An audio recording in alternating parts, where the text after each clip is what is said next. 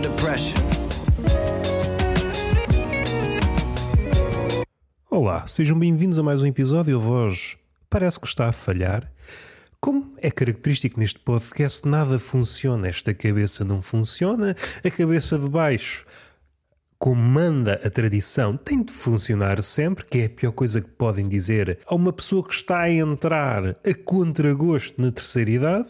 E eu já estou na quarta idade, se pensarmos em moldes de idade média. Eu já devia ter morrido há décadas. Eu estou a usufruir de anos que a malta há uns séculos não usufruía. E era uma vida. era mais calma. Também, mas havia mais doenças. Nós estávamos sempre a um corte, corte que podia ficar infectado e íamos desta para melhor. O antibiótico ainda não tinha sido encontrado. E hoje em dia estamos nos antípodas, utilizamos, utilizamos, que é como quem diz, utilizam vocês. Eu também utilizo. Mas eu queria criticar, não sei se percebem um tom crítico, eu estou muito crítico aquelas pessoas que se automedicam, nada a dizer, o que só prova que a ausência de médicos e de enfermeiros não nos deve alarmar. A maioria da população portuguesa já se automedica, agora falta dar o próximo passo, automutila, autodiagnostica-se falta uma auto-operação. Epá, preciso de ser operado ao coração. Lista de espera. Ah, só daqui a 30 anos. Mas eu não tenho 30 anos. E mesmo que os tenha, não quero usar esses 30 anos. Vamos usar este cenário hipotético. Roberto, este cenário não tem nada a ver com a realidade, porque uma pessoa se está em risco de perder a vida. Primeiro, estamos todos em risco de perder a vida. Põe-te na fila. Eu percebo a situação. Uma pessoa que está, vai, não vai, para ter um infarto não pode esperar. Mas eu contraponho. A espera é aquilo que nos faz humanos. Se é uma pessoa impaciente, está a atender para a animalidade. Alguém mais humanista que também os há, cada vez mais raros, mas andam por aí, debaixo de pedras. Até porque os extremistas lançaram-nas. E isto está muito confuso. Estamos no meio de uma cena de um guerra e paz, onde há nomes que nós não conseguimos fixar, mas que confusão! De onde é que vêm as lanças? De onde é que vêm os tiros? É esta palavra que eu gosto muito e tenho pena de não a utilizar bastas vezes, que é o arcabuz. Uma pistola mais antiga. Qual é a razão para eu me recordar desta palavra que tem mesmo no nome aquilo que faz? Parece que dá um tiro no final. Arcabuz. Não sei se isto é uma piada. Para aquelas pessoas mais amigas de eufonia, aquelas palavras que ao serem pronunciadas se abrem, o meu significado é este. É como se a palavra, ao ser pronunciada, levantasse as saias e nós, ah, encontrei o âmago. Regressando paulatinamente com o boné da inocência uma cena do Guerra e Paz, mesmo pessoas com o miolo, que também há, não podem é dizer isso aos pombos se eles levam-nos a cabeça, porque o pombo, no fim de contas, é uma espécie de zombie emplumado. Também gosta do miolo. Não sei se vocês estudaram esta ligação entre zombie e miolo, seja como for, o pombo e o zombie estão em vias de se extinguir. O pombo, que gosta muito de pão, e nesse particular não há grande diferença entre um alentejano e um pombo, eu sou alentejano, eu consigo arrolhar. Não vou arrolhar. Vocês não estejam à espera que eu arrulhe. Eu não sou bom a arrolhar. Eu só arrulho no recato do meu lar. É algo muito íntimo. Uma pessoa só deve arrolhar com alguém muito especial. não percebo porque é que estou a rir. Talvez perceba, é a estupidez. Atingimos um novo cume e isso é sempre louvável. Eu acho que é uma comparação que merece ser celebrada. O pombo gosta de pão, nós jogamos côdeas, jogamos miolo e lá vai ele. Não sou um estudioso do pombo, não sou um ornitólogo que fixe a sua atenção na gastronomia do pombo, ou melhor, nos apetites do pombo. Eu não sei se há diferença. O pombo, em podendo escolher, o que é que ele escolhe? Miolo ou côdea? Não faço ideia. Há duas escolas, já o miolo é mais fofinho, ah, mas a côdea é que cria caráter. Será que já vivemos tempos tão fartos que o pombo pode dar só luxo de escolher entre a coude e o miolo? Mas isso não me ajuda à metáfora. Miolo que representa também o cérebro, que é uma coisa que em tempos aconteceu. Aconteceu na cabeça dos homens. Estava a habitar-nos esta caixa ucraniana. Mesmo craniana se tirarmos o U. Mas o U aproxima-nos. do leste. Não me vou justificar. Vocês aceitam a piada, riem-se e assim criamos empatia. Caso não se riam, temos a burra nas couves. O que não é mau, porque há um animal entre nós. E aí temos de perceber: é um animal tóxico? É um animal selvagem? É um animal em vias de ser domesticado? Não faço ideia. Mas há uma ligação muito profunda entre o pombo e o alentejano. Aliás, em caso de miséria, se eu atirar um bocado de pão para o chão, esse bocado de pão pode ser disputado entre um pombo e um alentejano. O pombo é exatamente igual ao alentejano, tirando as penas. Mas isso está à superfície. O alentejano arranjou novas formas de comer pão. Há mil e tal formas de comer bacalhau, arranjou mil e tal formas de comer pão vivemos num contexto que não é propiciador. Tenho aqui uma janela aberta que está-me a distrair. Estava com uma cara de um youtuber aqui nas trombas e hoje não pus não pus aqui uma imagem para fixar a minha atenção, já estava, ui, o que é que eu estou aqui a fazer à minha vida? Apesar de não ter aberto nenhum vídeo, mas só pelo facto de estar a levar com os thumbnails nas trombas, eu já estava aqui a sentir a culpa. Ei, ainda não consumi, já estou a sentir a culpa. Mostra-me o teu feed e dir-te a quem és e mandar-te aí para o caralho. A frase total é esta. Eu já me sinto culpado. Então se eu mergulhasse em apneia em certos vídeos, aí nem sei se obteria perdão via padre, via, via luz, via comida, que eu às vezes refugio-me na comida, refugio-me no pão, que eu sou lentejano. E é uma tristeza vivermos neste tempo em que o pão é desaconselhado. Há gurus, pessoas mesmo nutricionistas, ou mesmo passados da cabeça, que desaconselham o consumo de pão. Para a pessoa típica, que é uma pessoa que não interessa a ninguém, é alguém que não se opõe.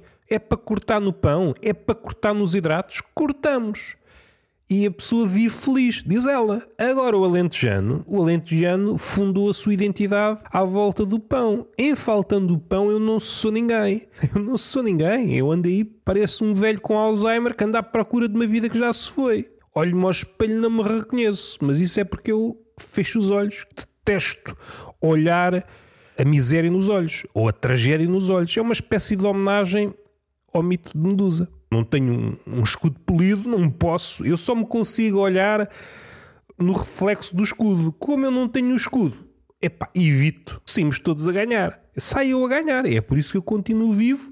Eu não quero arrecadar mais razões para pôr termo à respiração. Podíamos falar de suicídio agora. Pronto, falei. Vai haver um corte no engajamento. Não se pode falar da palavra coisa. Mas não sei se vocês sabem, estão aqui pessoas que têm tordos pelo mundo. É uma coisa estapafúrdia.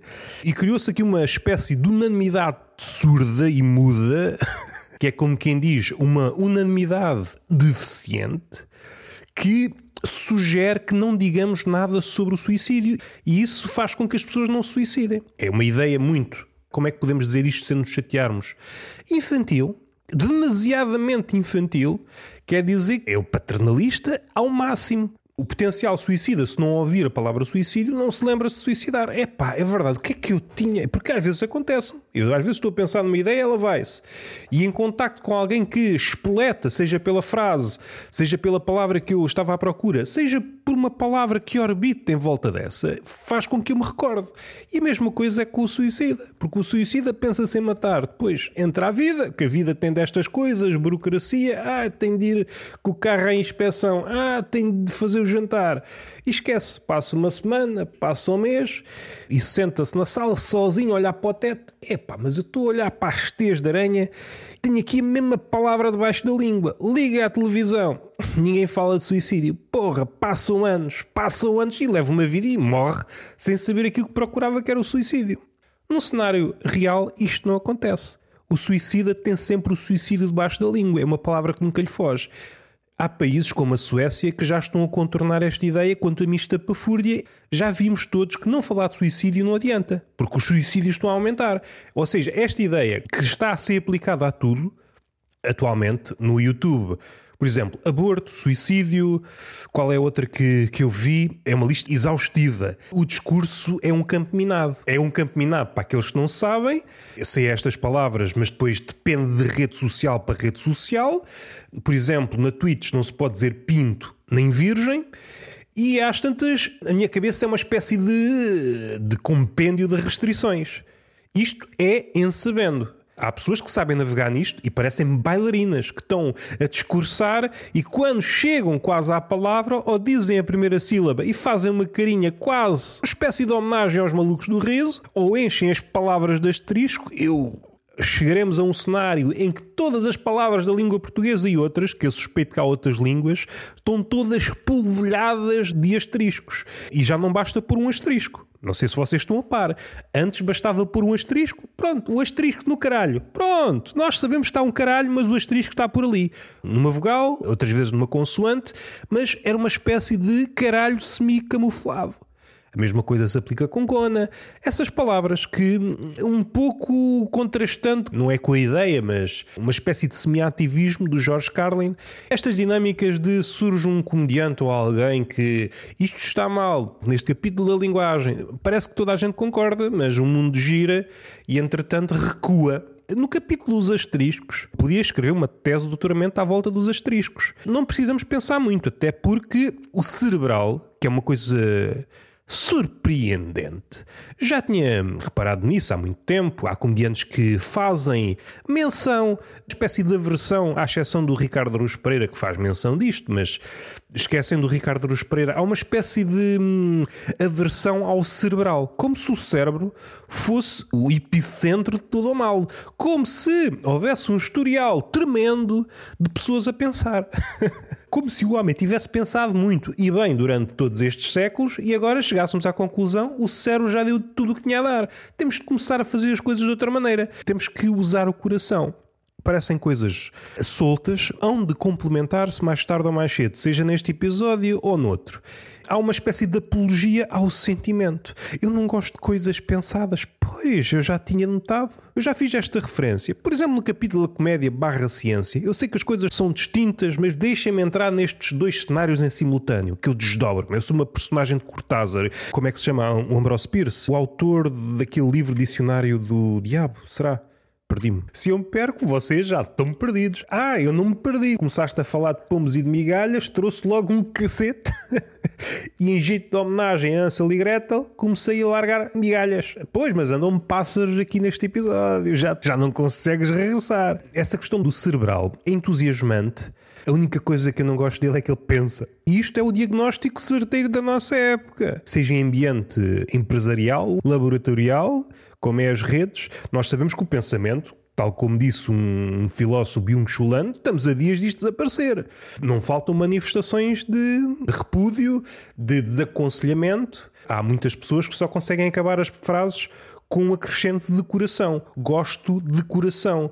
Ou aprecio de coração. Já usam o de coração como uma muleta pensam eles abonatória. Primeiro, a nível frásico, a frase diminui 2 degraus perde as patilhas, mas isso é outra coisa que já falei aqui, é a extinção das patilhas e como é uma alegria quando eu vejo alguém célebre a usar patilhas. Ainda estamos aqui, meu, porque eu não quero ser o último ser vivo a patilhas. Eu já sou olhado de lado, eu quero que alguém célebre use patilhas, que é para as pessoas pensar o que é que eu ando a fazer à minha vida. Pá, já fomos muito felizes com as patilhas. Eu só consigo falar de esquerda com uma pessoa com patilhas, porque há pessoas que dizem que são de bloco esquerda e etc. e não têm patilhas. Epá, não tens patilhas, não tens barba e queres falar dos direitos do trabalhador. Epá, isto não tem credibilidade nenhuma. Deixa crescer as patilhas e depois logo falamos recuando um pouco, em relação à matemática, do comediante matemático, ou do comediante cerebral, ou do escritor cerebral, também há. Há pessoas que criticam, criticam, mas é afastadamente que é para o escritor não dar logo traulitada. Se bem que há escritores já foram lá para o outro lado, já os perdemos. Um comentário que posso fazer é o homem só começou a voar quando descobriu a gravidade. Precisou de estar na terra firme da matemática para depois começar a voar. E a mesma coisa acontece, seja com a comédia, seja com qualquer coisa. Nós precisamos do terreno firme, que às vezes não é tão firme assim, mas é a única coisa que temos para pousar os pés, que é o pensamento, que é uma coisa que leva tempo, que é uma coisa que é fria, às vezes não é da esfera do entretenimento, às vezes é até entediante, porque uma pessoa anda ali às voltas, às voltas, às voltas, em torno de qualquer coisa. No fim de contas, O pensamento é andar às voltas, como se fosse uma espécie de tubarão. Já sentimos o sangue e às vezes o sangue ainda não está lá. Profetizamos o sangue. Há ali sangue e é isso que nos atrai. E descrevemos círculos cada vez mais pequenos em torno da presa. Nós não desistimos deste animal, que é um animal que às tantas pode ser uma miragem, mas nós não desistimos. Não há tubarões que andam a saltitar presa em presa.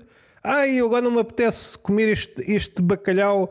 Disse se os tubarões comem bacalhau no Atlântico. Vou para o Pacífico. Epá, mas isso vai-te dar trabalho. Uma espécie de tubarão que fizesse zapping entre as presas.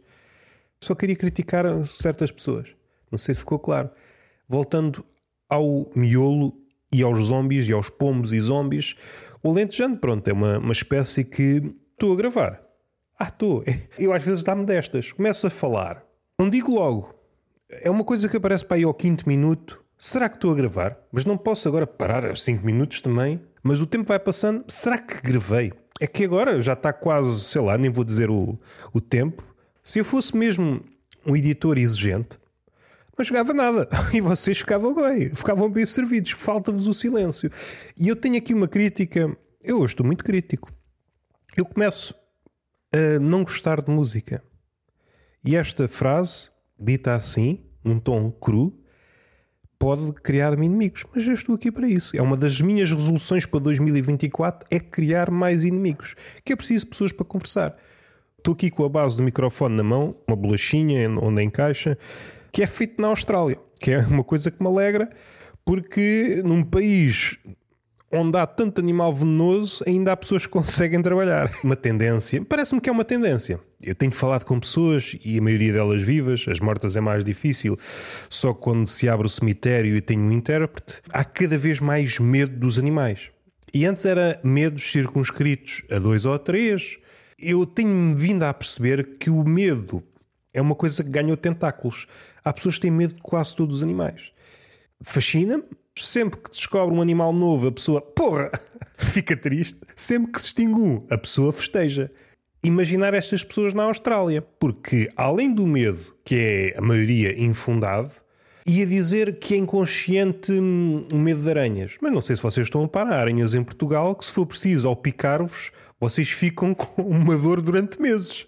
A minha mãe, há uns anos, foi picada na orelha e ficou com inchaço ou com a dor durante meses mesmo tomando medicamentos, porra, ou seja, eu não sabia que havia aranhas destas em Portugal. Ou então é uma espécie de kamikaze. A aranha põe-se toda naquela picada e assim, caralho, vou morrer, mas ficas com a dor durante meses para te lembrares de mim. Porque uma coisa é certa, nós queremos inculcar memórias nos outros. E qual é a melhor forma de inculcar memórias nos outros. É através da dor. Ainda que os psicólogos depois fodam isto tudo, porque depois querem retirar a dor das pessoas. Uma pessoa tóxica, um animal tóxico, e aqui, duplo sentido, cria memórias nas pessoas e depois vem os psicólogos tirarem as memórias. Tirar a casca do trauma. Mas isso não se faz. E esta é uma forma fixe de criar memórias, porque às tantas vocês lembram-se mais de uma aranhinha pequenina, sem nome, e há certas namoradas que vocês tiveram na adolescência e já nem se recordam do nome. E isto é alguma coisa de belo. Se isso modificou o meu comportamento em relação a elas, sim, eu agora respeito-as e deixo-as andar por aí, porque elas comem mosquitos e é bonito. O que é que me traz cá além disto? Já nem sei. Já nem sei. Ah, o zombie também é uma criatura que, em evento, também vai extinguir-se. Faz ligação com aquilo que eu tenho vindo a dizer neste episódio. Adapta-se e tem de começar a comer acéfalos, ou então vai à vida. Que é como quem diz, no caso dele é um morto-vivo, não sei se vai à vida, mas ok, fica só morto, porque a vida vai, vai com o IFA de não sei para onde. É uma espécie de atrelado que vai não sei para onde. Escrevi aqui uma piada há pouco, acompanha-me. Até vou lê-la que é para não dar aqui feito maluco. As mulheres estão a ficar todas com a mesma cara, seja pela cirurgia estética e outras recaustagens, seja pela maquilhagem. Se eu durmo bem com isso? Não. Todo eu sou olheiras. O problema são os corvos. Se algum dia uma fêmea fizer mal a um corvo, as mulheres são lixadas. Eles fixam as caras e comunicam aos outros que anda aí uma gaja ruim. As mulheres não são todas iguais, mas os corvos não sabem disso. E é isso que me faz dormir profundamente todas as noites. Bom, isto é uma ideia, tem um fundamento real. Os corvos, primeiro, são animais. Primeiro e segundo, porque eu não vou enumerar mais razões. Primeiro, segundo e infinito são animais espetacularmente inteligentes. Aliás, nem sequer faz sentido. Segundo alguns cientistas, e é gente que uma pessoa nem pode confiar muito, são tão inteligentes como uma criança de 7 anos. Minha pergunta é, e é uma pergunta inocente, estamos a pensar numa criança de 7 anos atual ou uma criança de 7 anos há uns anos? O trabalho dá-nos experiência. Se for uma criança que está votada ao trabalho infantil, tem outra mentalidade. Eu acho que é preciso precisar o que é que é uma criança de 7 anos. Eu até acho que é mais. E eles ficam bem contentes a fazer aqueles jogos de encaixar cenas, sei lá, quadrados dentro de sítios onde se põe quadrado. Passaram-me no infantário, caso contrário ainda lá estava, que eu não sabia encaixar as coisas. É pá, tu não sabes encaixar nada. Não, isso é uma construção social. Deixa-me encaixar a estrela no sítio do quadrado. O buraco tem sempre o seu complemento ideal. Eu não percebo nada do que é que estás a dizer. Decora as coisas, muito bem, e vai ao ponto de, se alguém fizer mal, ele depois vai à procura, comunica aos outros, aos outros corvos, não sei se chega ao ponto de comunicar aos outros animais. Pode comunicar, mas os outros animais, como não são tão inteligentes, ah, o que é que o gajo está a falar? O gajo está a falar de caras. Estou a imaginar um esquilo, uma raposa, vá. Uma raposa que também é um animal muito inteligente. Está o corvo a dizer à raposa: Olha, põe-te a pau, cai um gajo com bigode, com esta cara assim assim, que me fez mal, espantou-me. Mas isso é fazer mal, diz a raposa. É, é fazer mal e agora vamos condená-lo sempre que virmos, sempre que um dos milhões de corvos que existem no mundo virem este gajo, vamos-lhe fazer mal. Uma espécie de recriação associação ao filme Hitchcock. E a raposa, hum, prefiro galinhas. Os outros animais até podem estar ao corrente dessa situação, mas não vão na cantiga. Se calhar eles até têm uma ideia vaga e é por isso que os animais olham para nós como hum, será o gajo. Até as vacas, as vacas e os cavalos olham para nós. Hum, será este o gajo que os corvos disseram que é ruim? Mas o gajo trouxe uma cenoura, vou comer a cenoura. Os corvos não vão nessas cantigas. Ah, fizeste mal. Gostava também de saber qual é, qual é a definição de mal para o corvo. Fazer de conta que dou. Eu não sei o que é que o corvo come. Come quase tudo, que ele, come. ele também é necrófago. Mas imaginando que ele gosta, sei lá, de maçarocas. Faço de conta que vou dar uma maçaroca ao corvo e depois ponho a maçaroca no bolso e o corvo fica, mas que é isto? Estás a gozar comigo? Aqui iniciar uma amizade. Ah, agora vou dizer aos corvos todos: acabou-se a relação entre os corvos e humanos. Já se fizeram experiências de um gajo com uma máscara aliás, de um grupo de gajos com a mesma máscara, fizeram, fizeram uma patifaria com os corvos. Os corvos, primeiro daquela zona, começaram a atacá-los ou fazer voos rasantes sempre àquelas pessoas.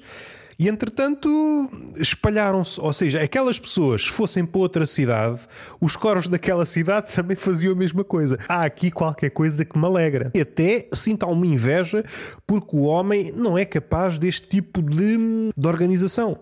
Pegando nesta ideia que eu disse da piada, as mulheres estão a ir para um sítio perigoso. Não sei se estão a par. As mulheres estão a ficar cada vez mais parecidas. É claro que é um grupo de mulheres. Eu estou a criar uma hipérbole. Deixem-me criar hipérboles. A comédia é um exagero, a vida é um exagero, a gastronomia é um exagero. Deixem-me exagerar à vontade. Eu sou um caricaturista da realidade, meus amigos. Eu não quero ficar pela realidade. A realidade tem uns beiços grandes, dou-lhe espessura, é ponho bote botox em todas as características da humanidade, mas é um botox mágico em que a realidade não perde flexibilidade. Vamos dar alguns passos atrás. Redes sociais, Instagram, TikTok, as mulheres estão a atender, estão a todas para um tipo de rosto, seja pela via da cirurgia estética, seja pela maquilhagem, os narizes são todos iguais, as sobrancelhas são todas iguais, os queixos são todos iguais, etc, etc, etc. Há pouca variação. Aqui também falta aferir qual é o grau de exatidão do corvo exatamente da mesma mulher, exatamente do mesmo rosto, a sobrancelha está um nadinha mais fininho, o corvo hum, não é esta, ou vai na mesma, não sei, precisava de falar com um corvo para saber qual é o grau de detalhe. Às tantas não há esse critério, às tantas é só coisas reprimidas dentro do corvo. O dia correu mal, vou arrancar pestanas às gajas. Fechando esta ideia, se alguma mulher alguma vez fizer mal a um corvo, uma mulher com esta cara, uma cara que é igual a tantas outras, então todas as mulheres estão lixadas cria-se uma guerra. E acho que faz falta uma guerra ou um livro em que mulheres com caras iguais, basta uma mulher ruim fazer pouco de um corvo, vai enxotá-lo e o corvo não me enxotas. Pá, eu mereço estar aqui, então, mas agora pensas que a cidade é tua? É uma espécie de corvo taberneiro. Já estava cá antes de ver espécie humana, só o que faltava. E é isso que me faz dormir bem todas as noites, porque as pessoas estão a ficar todas iguais e isso é um perigo. Pá, não façam mal aos corvos. É um tipo de animal que eu gostava de ter como amigo. Punha um livro de técnicas matemáticas da física e quando dava por ele estava a resolver equações. O corvo é muito parecido com o polvo. Há sempre outro patamar de surpresa. Como é que isto acaba? Eu por acaso não sei se há um momento a partir do qual os corvos se fartam de azucrinar essa pessoa, esse grupo de pessoas. Bom, está feito azucrinámos este grupo de pessoas durante dois anos, ah, feito, ultrapassamos. Ou se não ultrapassam. Porque se não ultrapassarem, a não ser que seja uma coisa muito má, imaginando que é uma pessoa que mata um corvo, os outros veem, ah, é, vou-te fazer a vida negra, enquanto o gajo está assim enterrado e estão os corvos a dar bicadas no caixão. Enxutar ou fazer uma caralhada ao corvo, o corvo, então, ninguém me faz caralhadas. se calhar faz falta uma espécie de psicólogo de corvos. O corvo na Marquesa, fome da sua vida. É, foi um gajo que em Nova Iorque me fez uma caralhada, só que o gajo tem uma cara muito parecida a todos os portugueses. Então, todos os portugueses estão lixados. Entretanto, sim, o episódio de Tertulia de Mentirosos com o Paulo Ferreira, a terceira conversa que eu faço com ele, muito fixe, é uma conversa que hum, passa por alguns temas que nos são caros, capitalismo, como é que é a nossa relação com a comédia, o que é que é a comédia atualmente. Acho que foi uma conversa boa. E entretanto está aqui um mosquito não sei se é uma espécie de fiscal. Fiz mal a este mosquito, porque ele em princípio não vai comunicar aos outros mosquitos que eu lhe fiz mal. Fiz mal, mas não a ponto de o matar, porque ele é rápido. E eu sou uma preguiça. Falando em preguiças, não sei se é um tema. Eu já não me recordo qual é o país. Preguiças que estão aí para a cidade. E é muito engraçado que há pessoas que pegam nas preguiças e põem-nas no sítio dito original, o habitat originário, só que a preguiça depois volta outra vez para o sítio que ela quer ir, para a cidade. Dorme, não sei se é 22 horas ou 23 horas por dia, ou seja, por um bocado não passa o dia todo a dormir. Qual é a diferença entre uma preguiça viva e uma preguiça morta? Uma hora em que ela está acordada. Uma preguiça depressiva dorme 23 horas e meia, por exemplo. Não há grande diferença entre uma viva e morta. Ou seja, ela tem de usar o pouco tempo que está acordada preciosamente. E esta preguiça decide: vou comer qualquer coisa e agora atravessa a estrada. é pá, cheguei aqui e vou dormir. Quando acorda, está do outro lado outra vez. E, isto foi um sonho. Não passou de um sonho. Até à próxima. Beijinho na boca, palmada pedagógica numa das nádegas e até à próxima.